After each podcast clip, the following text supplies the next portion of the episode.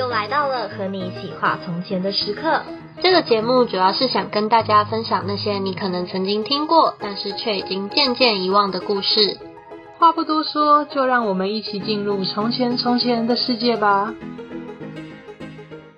欢迎收听《从前有个你我他》，我是主持人花花，我是毛毛。好的，那今天又来到了我们的快乐时光。没错，录音的时候总是过得特别漫长。哎，真的，我们光是瞧那个录音的时间，我们大概就瞧了大概二十二十分钟吧，都还没有用。哎，好了好了，你哎，我们我们继续聊刚刚讲的。很想继续聊？不是啊，啊，就你刚刚说，啊，你今天去教会啊，然后嗯，很多大学生。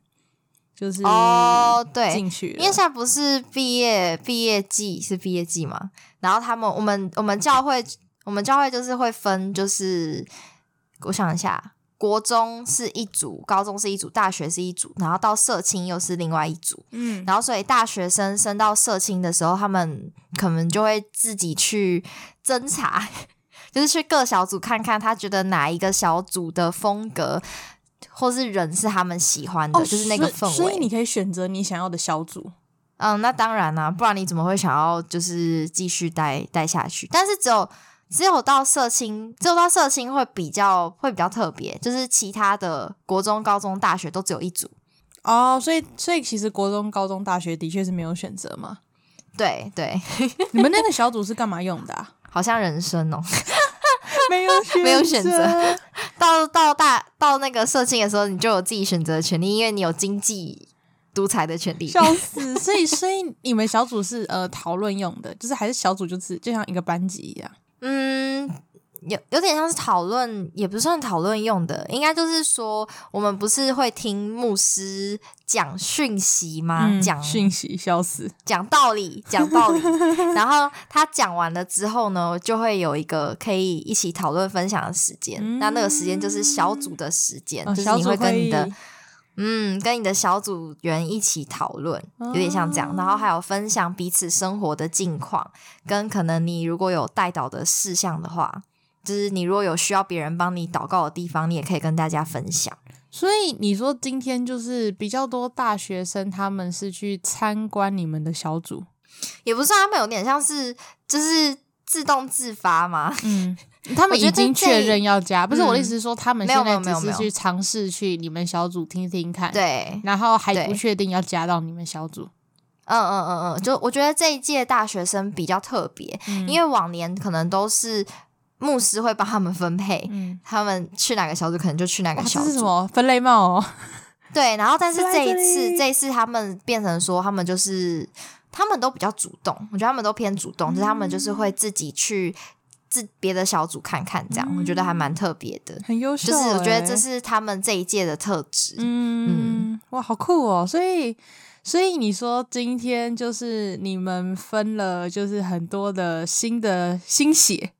到你们小组对啊，我想一下，至少应该有，我算一下哦，一二三，三四，应该有四五位都是新的哦，然后都是男生，他们是讲一票男生，然后一起，然后只有你你们，今天只有两个女生，十几位吧，对，十二位，然后呢，就只有两个女生，其他全部都男的，好笑哦，完蛋了，我想说，这根本就是那个。社青男小组，哎、欸，很痛苦哎、欸，我我觉得男生小组，我觉得就是那个混在男生之间，哦，好痛苦哦。我们我们真的没有那个习惯哎，为什么？到底为什么这么烂？你应该有那个习惯、啊，我我真的没有哎，就是你爸跟你弟都男的，不是啊，那个不一样啊。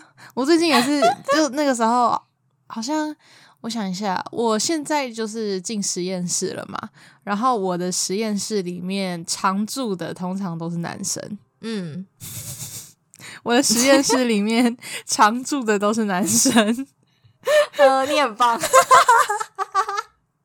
然后，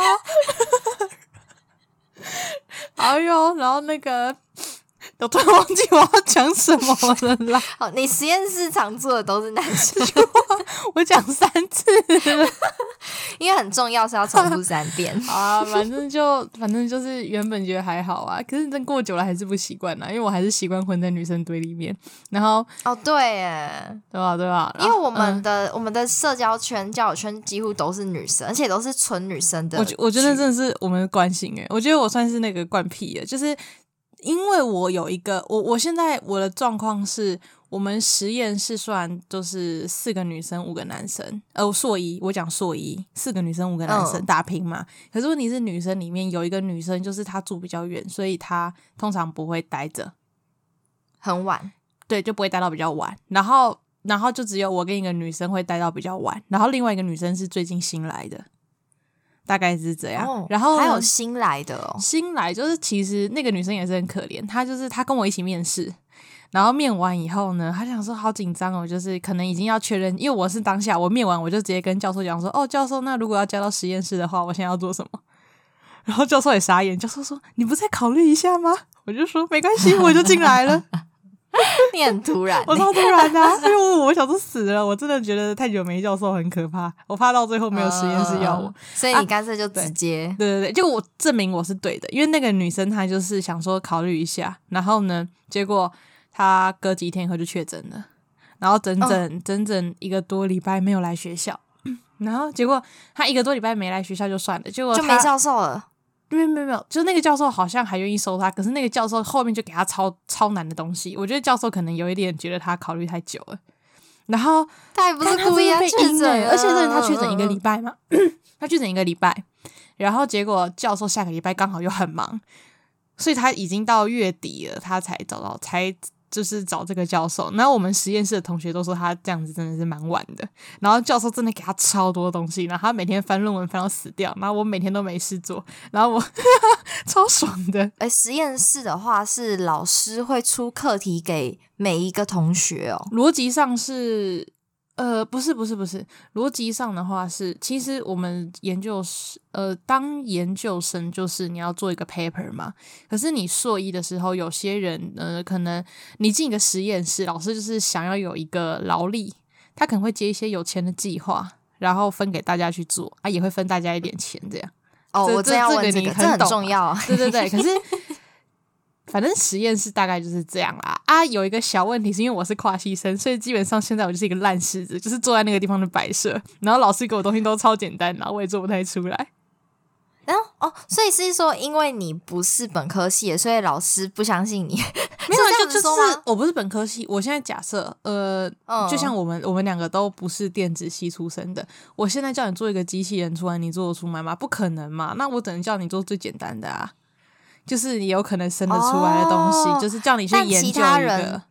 对对对，其他人是做得出来的。对，因为其他人可能大三、大四四年都学这个啊，那他们就做得出来嘛。哦、然后或者是说，哎、欸，我说，你说我我会写一点程式，那可能我可以看一点程式的简单的东西。可是人家可能硬体的，我就不可能碰啊。你叫我碰，我也碰不出来啊，因为我完全没有概念。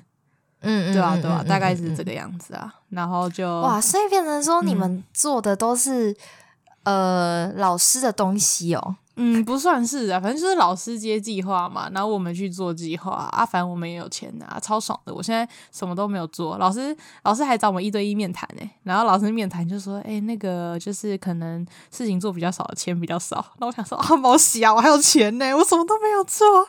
你知道，像我的脑海中啊，就是不是有那种呃韩漫啊，嗯、或是什么漫画或小说的情节，不是就是什么呃每个每个教授，就是可能都有很厉害的教授跟普普的教授，然后可以拿到很多资源的教授，然后跟就是没什么没什么钱的教授，然后可能教授就是会呃用怎样的方式去欺压研究生。我跟你讲，我跟你讲，一定有，就是就是我有。去面试过另外一个实验室，他们就是计划爆多，计划多到喷出来，然后实验室很有可能实验生不知道盯不盯得出来的那一种啊。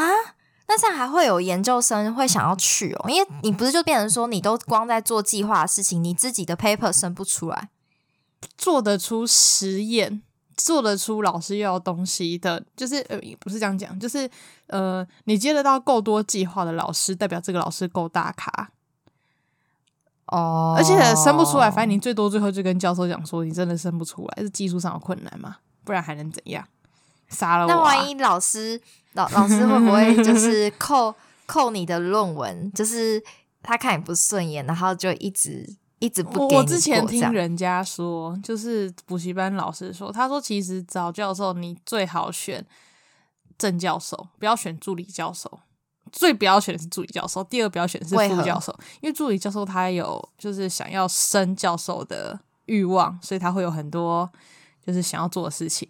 然后正教授就是你就你就想象你打游戏，你已经打到顶标了，你就比较无所谓，对你满等了你就无所谓嘛。啊啊，你要是是在卡在那个卡在关卡里面，你就会急急营营啊。然后你又有一堆劳力，那你一定把那些劳劳力拿来炸死，好恐怖，对啊，大概是这样吧。对吧？反正就，哎，到底为什么讲到这个啦？又跳话题，就讲到你的研究，你的研研究生涯啊，尽管问，尽管问，随时都可以问。你的同学，但我一直很好奇。哦，对啊，哦，我想起来啦，你你刚刚那研究生涯可以剪掉，笑死，我们话题跳通太快了啦。没有，我觉得很好，我觉得大家会想知道吧？好啦，吧，反正反正就是我们实验室 虽然五个男生，就是可是可是严严格说起来，以常驻点来讲，基本上就是男生比较多。可是我很不习惯这个氛围。然后然后前一阵子。哦，我就有觉得有时候我会偷偷开小视窗，就是就是就是可能就是跟女生聊天的频率跟跟男生聊天的频率，然后会可能会开一点小视窗。然后前阵子我朋友还跟我讲说，他觉得男生他们会开小视窗，然后我就很不好意思说，我总觉得是好像是我们先开始的。我觉得始作俑者是这边这一位啊，就是我。请问开小市场是怎样？就是就是我们原本可能聊天通常都是大家围在一起聊。但是可能就会开始，就是我会习惯，就是哎，只跟就是就是就是聊天的时候，就是不会那么大声的聊，然后跟旁边的聊这样子。我我不懂，我知道你懂不懂这种感觉，哦、就是我懂，你懂。听，你看他们这样的动作，你就知道他们是他们两个在聊。你可以选择插进去，但是你不插进去的话，基本上就那两个人在开小视窗，或是那几个人在开小视窗，嗯、就大概是这样子。那比较多男生的氛围跟全女生的氛围，你觉得有什么？不一样的地方，哎、欸，我不知道哎、欸，嗯，你觉得呢？因为你不是说你今天就是教会男生，可是因为我觉得不一样，因为我我们教会的话是会有一个主题性的讨论，就是都是去讨论，呃，可能今天讲到的题目是什么，嗯、所以是你有一个主题去做发想。那当然说，我觉得男生女生可能在沟通上面，就是在表达上面，本来就不太一样。女生可能可以，我就我的观察啦，女生是可以讲出比较多东西哦，真的吗？男生相对来说，嗯、有的时候他会直接跟你说他没有想法。你说，可是女生是不管怎么样，嗯、他都会挤出来东西给你。哦，但男生都会很直接跟你说，他今天没有什么感动，没有什么感觉之类的。那我就会，我就会知道说，好，那可能这个问题对他来讲，他可能不太好回答。那我可能就会再换别种问法，就是在问别的问题，是他有办法回答的。我觉得对你，你讲的这个还蛮还蛮合理的。男生跟女生嘛，男女生本来就，嗯、呃，比较善于表达情感嘛。但我我我觉得一般那个你那个是讨论性的问题，那如果是像我我们我的话，我觉得男生的差别是我不太喜欢吗？或是擅长跟男生开小视窗吧，就是感觉会有一点。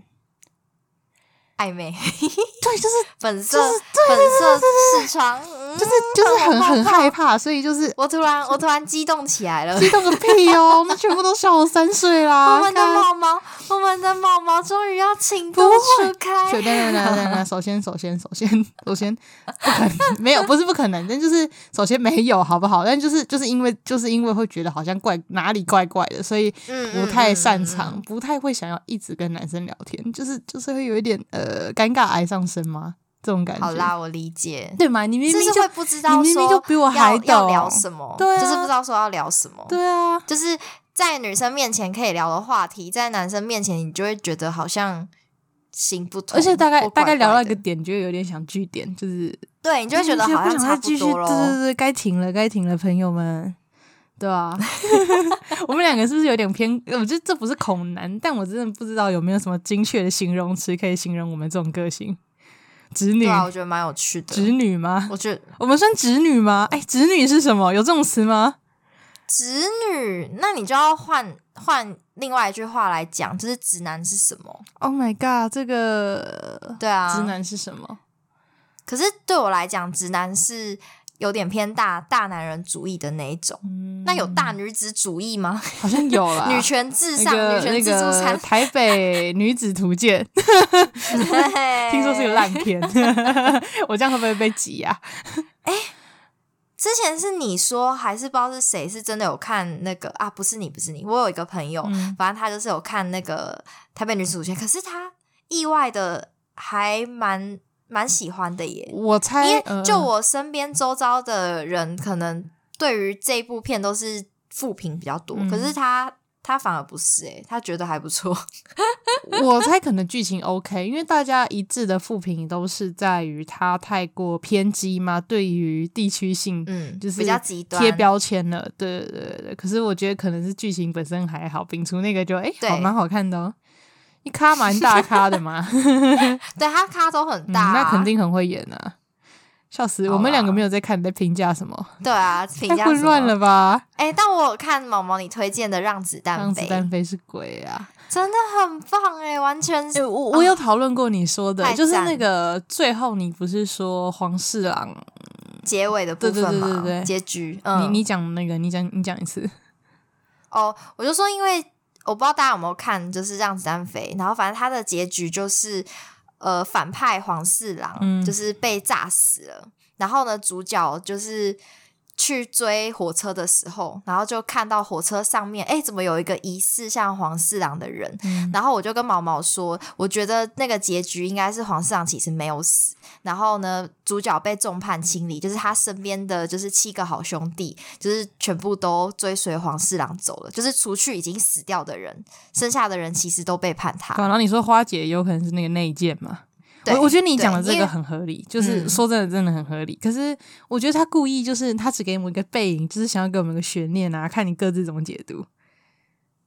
可是那如果那个背影不是黄四郎，那是谁啊？没有，他可能是黄四郎，但他啊不不是，他可能是黄四郎，但是他可能他只是一个一个影子嘛，就是代表黄四郎不管在哪里都还在。这又要再讲。另外一个含义了，嗯、就是有人说这部片其实就是有点像是反讽，反讽就是大陆的一些 可能政权，对，所以就是大家都说哇，这部片可以上也是蛮了不起的哦，啊、塞了这么多东西。偷抢、啊，对，就是黄四郎，他并不是只是这个身份，他可能代表的是背后的那个权威啊，嗯、政府的贪婪啊之类。所以我觉得你最后的解释，我觉得也蛮合理。就如果上升到这一点的话，对啊，就就看各自各自表述喽。听说他是原本他其实有拍说让黄四，就是有看到那真的是黄四郎的脸，因为我们看的是很糊的嘛。然后结果他好像后来导演看了一下，他决定要把那一段剪掉。他就是想要让大家各自表述啊。哦，就是你可以怎么自己怎么解读就怎么，啊。就像那个，你有没有听过那个《全面启动》？你有没有看过？那第四层梦境。那个我没看过。反正他就是转陀螺，如果陀螺还一直在转不停下来的话，就代表说他人在梦里；那如果陀螺停下来，代表这是现实。嗯、然后他最后的结局就是陀螺，他就是最后把陀螺。转了一下，然后陀螺就一直转，然后没有停，就是就就卡在他转的地方了。然后这辈子没有人会知道他到底是现实还是梦境。哇，这个结尾超简，超简，就是各自表述啊，对啊，没有结尾的结局。哦，这种最讨厌老，机车哦。好啊，至少可是我觉得我喜欢可以自己解读的，真的哦。嗯，我喜欢可以自己解读的。嗯、我觉得一部一部电影成功的地方，可以让大家就是一直讨论，或是。不断在回味的地方，就是它没有结局。哎、欸，可是比起让自己解读那种悲剧结局，我更我会更打到我的心里，哦、或是没有悬念，就跟我以前喜欢看看那个悲剧一样。对啊，你你每次只要是悲剧，你就嗨笑死，我就觉得太棒了，太棒了，他他简直是完美，笑死。那我们 今天有悲剧的故事吗？今天。都蛮悲剧的，今天都蛮悲剧的，真的假的？自己讲。好，那我们就直接切入正题了。来来来，好，那今天呢，第一个故事就是闻雷弃木。闻，其实这个闻闻就是听到雷声，其实字面上来说，嗯、就是一听来说，其实这个故事还蛮好理解，就是你听到雷声，然后就立刻来到坟前哭泣。为什么？有什么？反正这个故事，这个故事就是说，哎、欸，这是很孝顺的故事，好吗？哦，真的吗？是说，对，我跟你讲，那个人叫做王婆，哎，他的名字真的超难念，而且就是那个字我。对，婆 p 呃 p o 二声婆，我那时候还特别去找他说这什么？他是哪个国家的人啊？他是魏晋南北朝。嗯。嗯，反正他就他对母亲很孝顺，然后母亲他在世的时候呢，就很害怕打雷，所以去世之后呢，王婆是把他埋在山林里嘛。那每次打雷下雨的时候，他就会来到母亲的坟墓前面，然后跪在母亲的坟墓前面哭啊，然后呢，就是跟母亲讲话啊，叫你妈妈带你去买玩具啊。Hello 就跟自己的妈妈说：“哎、欸，自己就在这里，叫妈妈不要害怕。”这样，嗯、反正就是还蛮贴心的一个小故事啦。有贴心吗？你说，你说他他只要打雷了，然后对他就会，因为他妈妈他知道他妈妈害怕打雷啊，嗯、所以就算他妈妈过世之后，只要打雷，他就会到他妈妈的坟前，就是陪伴他妈妈。这样，好诡异哦。就是跟跟他妈妈说，我在你身边，不要怕。他这个是不是那个啊？就是嗯、呃，不能接受事实的那一种。没有，这是孝顺，好不好？就算妈妈死掉之后，他依然要维持这个孝行。太 荒谬了吧？哎，但说到打雷，你会害怕打雷吗？我就你会害怕雷声吗？哎、欸，雷声恐怖、欸，你怕不怕？我我跟你讲，我下雨。哎，以前我在那个大四的时候，在做专题的时候啊，嗯、就是每次只要是那种就是狂下，因为我们在七楼，就是最高的地方，下雨声超明显的。然后只要下雨，嗯、就是我通常都是一个人去上厕所，可是只要下雨，我一定要一群人陪我去上厕所。认真，我超怕，我真的超怕哎、欸！因为我觉得那个雷声，对雷声不可怕，你就会害怕。嗯，你在雷声的时候会不想一个人走出去再走回来，会觉得有点毛骨悚然啊。哦，我那时候小时候看小说漫画，不是就是那种柔弱的女主角啊，嗯、或是男主角都会很害怕打雷嘛，嗯、然后我就会觉得说哇。他们好脆弱，所以你没有成为柔弱女主角的资质，哎，没有，你不是一朵花，就是没有成为那个资质，你是一株杂草。喂，拜托，林黛玉，你知道为什么大家会喜欢林黛玉吗？就是因为她够娇弱，搞不好人家不怕打雷啊。她娇弱，但他不怕打雷啊。但我觉得比起打雷，我可能会比较害怕鞭炮声啊，鞭炮啪啪啪啪啪啪啪，对，就是。他那个更吵，而且我很怕被打到 啊！因为打雷，你根本跟声音没关系，你就只是怕被打到。你不要以为我没听出来。所以，我其实不太喜欢放鞭炮，就是逢年过节不都会放吗？我其实，我其实连放那个仙女棒，我都会有点害怕。很有仪式感，那你还答应要陪我放仙女棒？你是，所以你不会特别想要放？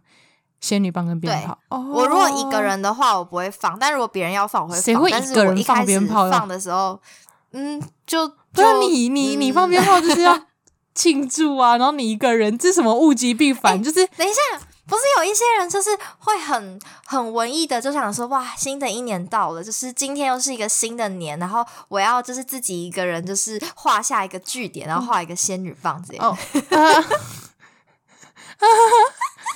什么鬼？你有没有玩过仙女棒？他就一个人，然后蜡烛点上去，然后这样啪啪啪啪啪，然后就没了。对啊，对啊，也蛮浪漫的。这一点都不文艺，好不好？是啊，就哦，我现在是一个文艺少女，那我现在要来放个鞭炮，啪啪啪啪啪，怎么可能？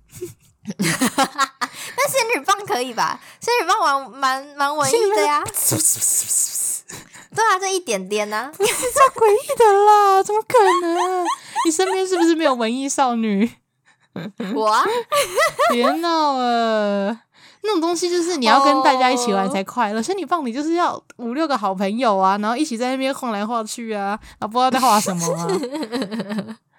我想讲到鞭炮，我好像哎，知道之前可能就是去什么什么夜市之类的，嗯、然后不是会有什么炸。炸邯邯郸哦，炸邯是炸邯郸吗？我知道，我知道。对，然后我以前完全不知道有这个仪式，嗯，然后怎么被吓烂？就是他 他一他一定他一蹦之后马上尖叫，然后我朋友就说，我朋友就说，看好丢脸，好丢脸哦！可是不是那种会，说你不要再叫了，他是会突然炸吗？他不会先说，哎、欸，这里要炸喽，这里要炸喽。他会讲，可是因为我没有遇过，所以我不知道原来他会那么大声。啊、我我突然意识到了，他不是站在你旁边，他是站在远方，然后你还是尖叫，是这样哦，那真的蛮丢脸的。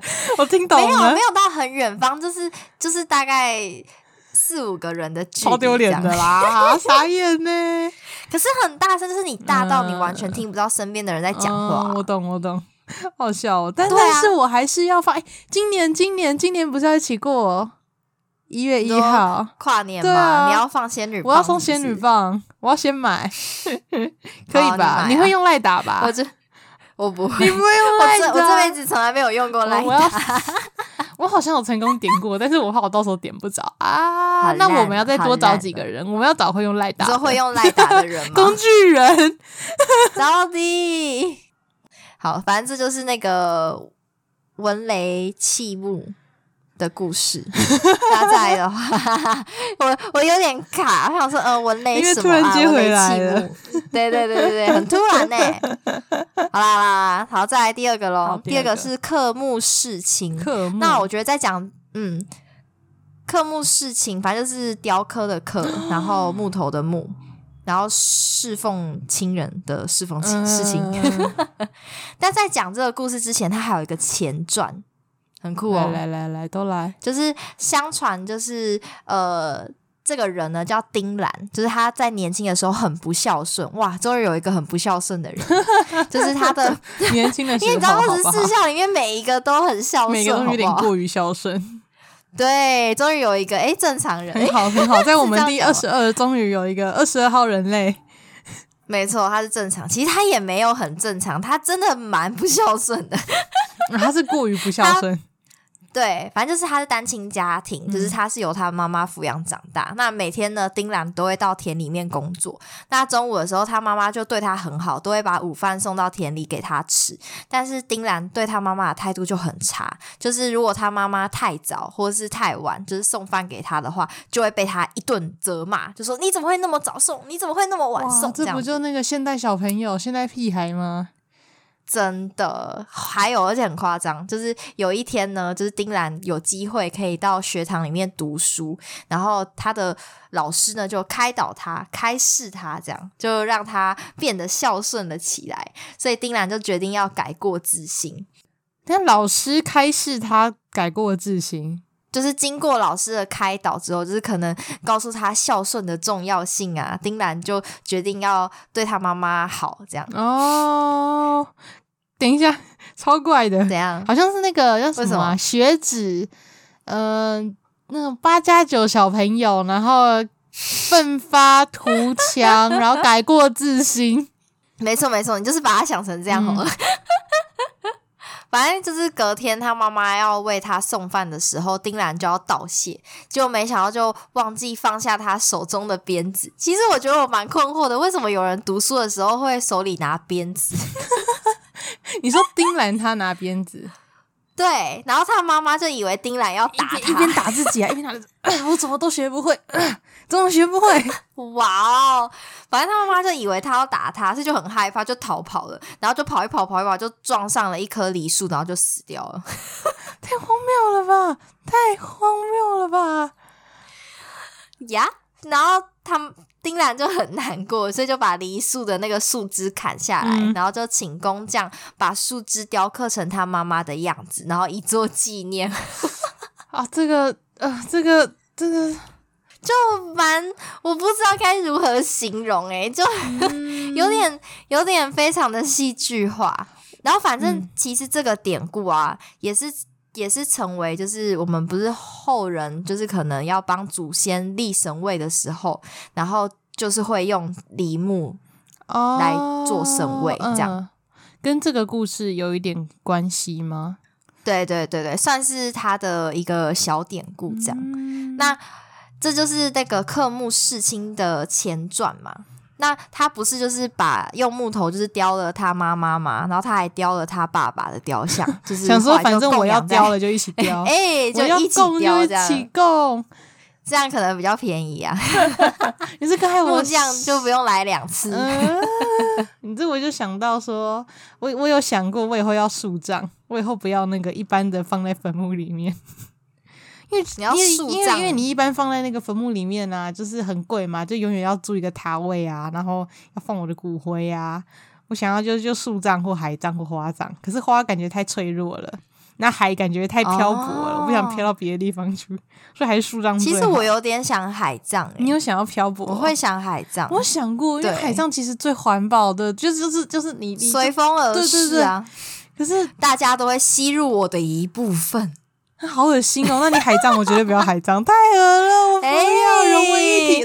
你中有我，我中有你。吐了吐了吐了吐了！好吧，你要海葬是，那我绝对不要海葬。谢谢你帮我搬掉一个选项，好过分哦！那你先跟我说你要什么？看你，我不要跟你一起。哎，我考虑一下。你去花葬啊？你不是花花？花葬我也蛮喜欢，我有想过，我可能想要跟我家的狗葬在一起。啊！你狗好可怜，死了都要跟你绑在一起，拜托，它很开心好不好？你又不是狗，回来回来回来回来，好啦，好啦，我们又又偏了又偏了，好啦，没有很偏啦，科目四清嘛，我是因为你说那个那个排位，我就想到这件事情。嗯，他就把他用木头就做他父母的雕像，就是放在家中嘛。嗯、然后每天呢、啊，不论是吃饭啊、出门啊，然后或者是有什么事情啊，都会跟木雕说话。反正就是对木雕很尊重，嗯、那他的妻子就很难理解，时间久了就还有点不尊重那个木雕这样子。那在这里故事就有两个版本，嗯、第一个版本是说，就是妻子不是不尊重木木雕嘛，所以他用针来刺木雕，然后木雕就流出血来，然后还眼角泛泛着泪光这样。然后第二个。第二个版本是说，妻子用火烧木雕，然后隔天的时候，当他起来的时候，就发现他的毛发也全部都被烧光了。太恶了吧！我比较喜欢第二个故事。你知道毛发被烧光的部分吗？不是不是，因为这个故事有点像，有点像什么恐怖片，对不对？对，就是那种哎、欸，其实我把我妈的灵魂拘禁在这里。有没有看过黑镜之类的？不要再说了，好可怕！就是就是那种感觉啊。太恶了！反正我我那时候一看完那个故事，我整个就是有点满头黑人问号，就问号问号问号问号。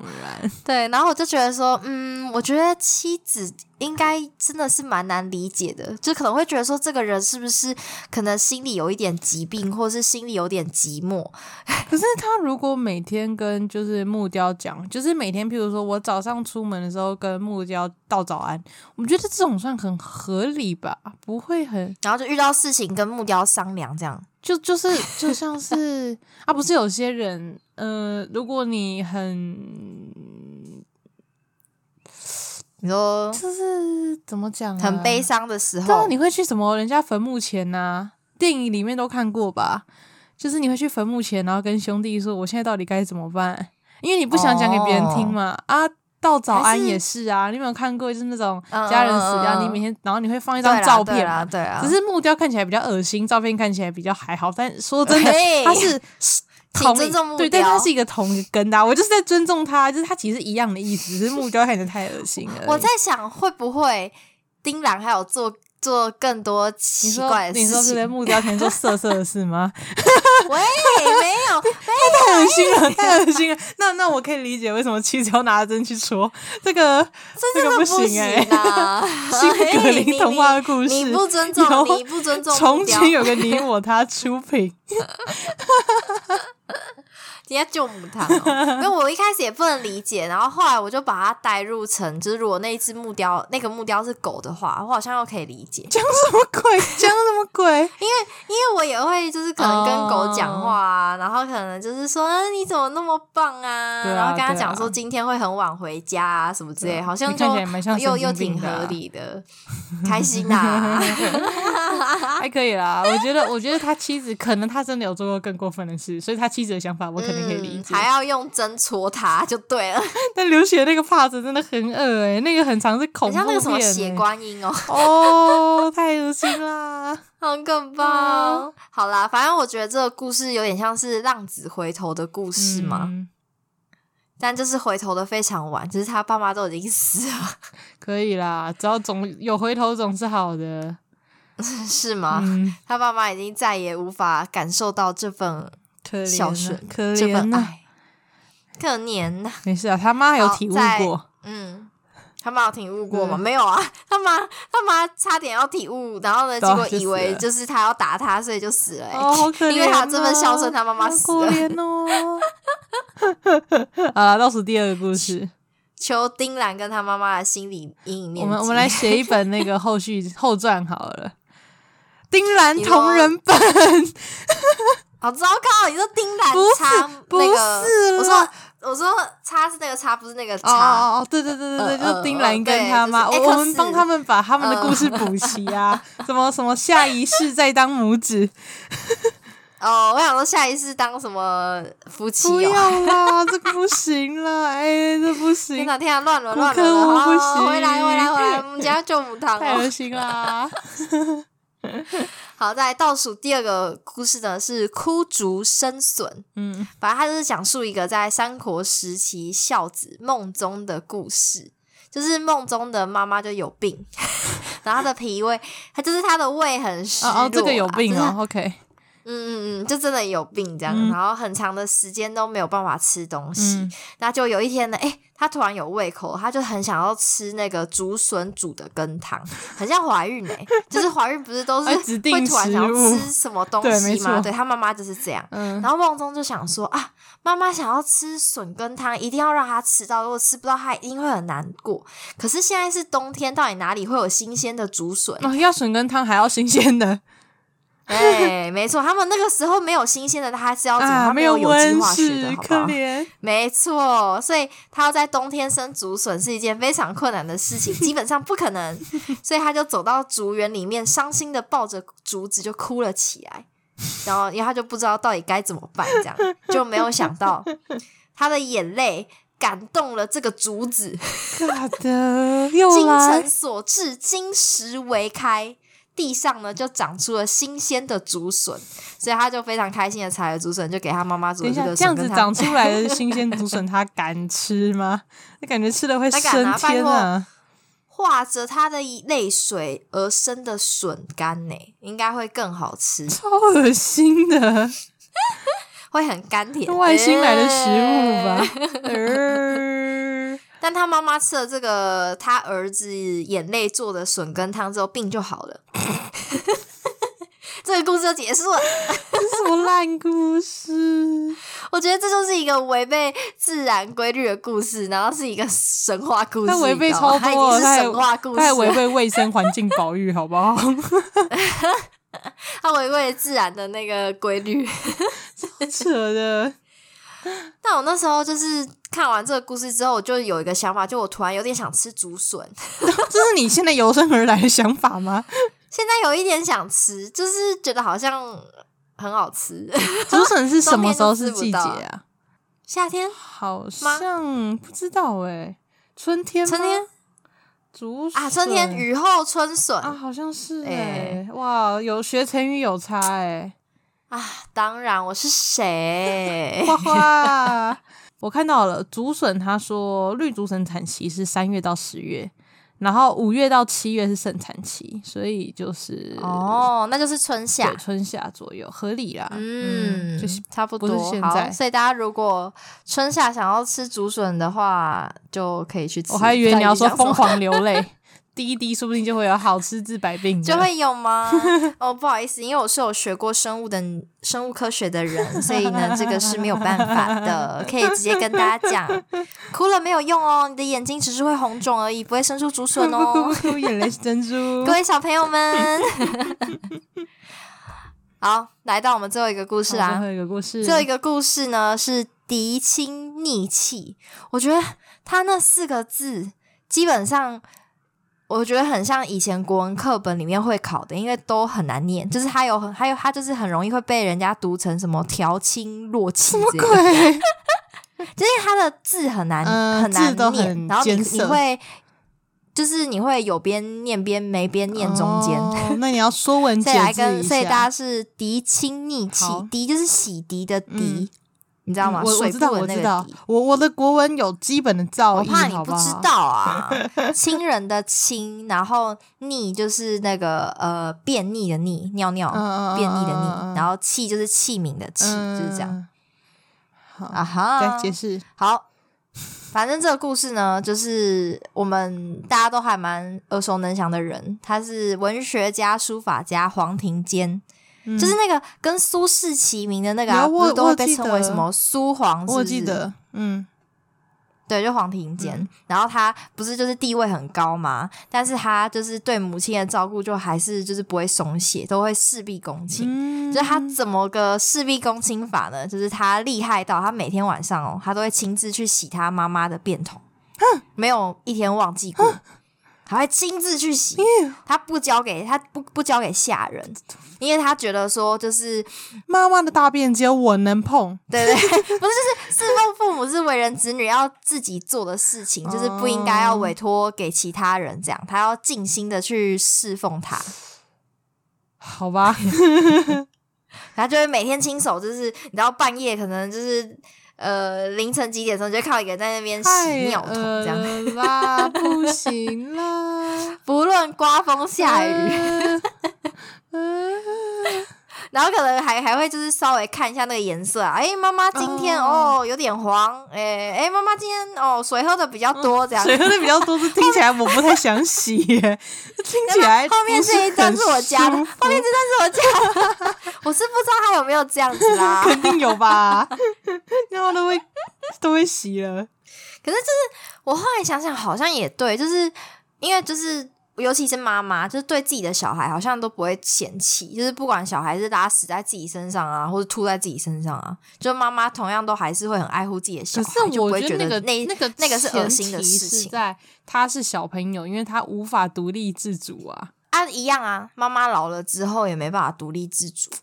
对，那这个，但是我说爸妈我觉得我觉得合理的是，我在我父母还无法自主，我父母已经无法自主，跟 小朋友无法自主，要无法自主多跟小小朋友那个是妈宝的部分，哎，小朋友还无法自主的时候，涤清逆气好像还合理。可是，可是如果是在哎，我父母其实可以自己搞定这些事情的时候，那那你做这件事情挺多余的 啊，懂。啊，狗猫还爸爸妈不想洗啊，他就要你洗。不想洗就要你洗，哇！生出来的这个是奴才呀、啊，生一个人来照顾我啊！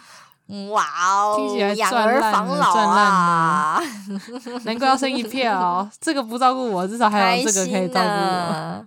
现在已经不适用了，谢谢。现在的小孩都有自己独立的思想，现在小孩思想有点过于独立。嗯，要去追求自己的幸福，追寻那个自由的意志。这是你的人生，我的人生，我们的自由，我们的爱主席，哦、自由战士，高高举自由的旌旗，得胜胜利，跟我走。好啦好啦，那我们二十四孝的故事到这里，就是我们也把 total 全部二十四孝全部都讲完了。天哪，就这样讲完了？好，没错，我不觉得想过有这一天？对啊，很开心诶，其实蛮久的耶，我们好像也花了二十四。你不要，你不能用基本的事情去算它。对，我们花了六集，但我们花的时间一定更多，因为我们中间疯狂 delay。没错，大家抱歉。没错，大家抱歉。上次是哦，因为花花前一阵子太忙了，所以我们时间常常没办法好好瞧，就导致都三周三周录。没有，我我我上次我你闭嘴啦！之前那时候是因为我刚好就是刚上大学，然后很多事情要弄。啊，现在真的就是，哎、欸，后面真的是你好不好？要去露营，然后又去，就是、你每天出去玩呢、欸，要去环岛，又去露营，合理吧？超难约的啊！然后现在超 好约的，因为你妈说，哎、欸，你之前玩太多，现在不准出门。没错的啦，现在就是都可以随便来。好可怜哦，不能出门了。哦，不要不是啊，你这样子出去玩，你们玩到山穷水尽啊？没有啊？你还有至钱？今还没有啊你还有钱？还可以继续玩啊。你还有钱？你但等我，等我哦，我要去做一件人生的大事，就是我明天就要去做眼睛镭射手恭术。喜！做完之后，应该只会剩下一点点钱，就可以去工作。笑死！好啦，反正我们二十四孝故事就到这里结束了。嗯其实我觉得有一些故事算有一点离谱，什么卧冰求鲤呀、什么吃大便的啦，买小孩的啦，对啊对啊这些就是比较离谱，可能就是存在一些封建的思想。嗯但是总体来说，我觉得二十四孝里面还是可以看到，就是中华文化，就是对于孝道的重视跟精神。所以我觉得做这一集的话，我说这一个系列也是对自己的一个提醒，嗯，就是要孝顺这件事情。就是有时候我们都太不当一回事了。你看，你看那个雕刻的，当你来得及的时候，当你想的时候，已经来不及了。对，所以就是爱要及时，孝顺要及时。那我们下一集的内容，我们可能还在讨论吧，之后再放在 demo 上，有可能，对，有可能是做那个十大酷刑，有可能吧，到时候再看看。先对，对，你们可以期待一下没。错。好，那我们今天的节目就到这边，呃，欢迎大家可以到我们的 Apple Podcast 点五颗星的评价，按赞、订阅、分享给你所有的朋友，拜拜拜。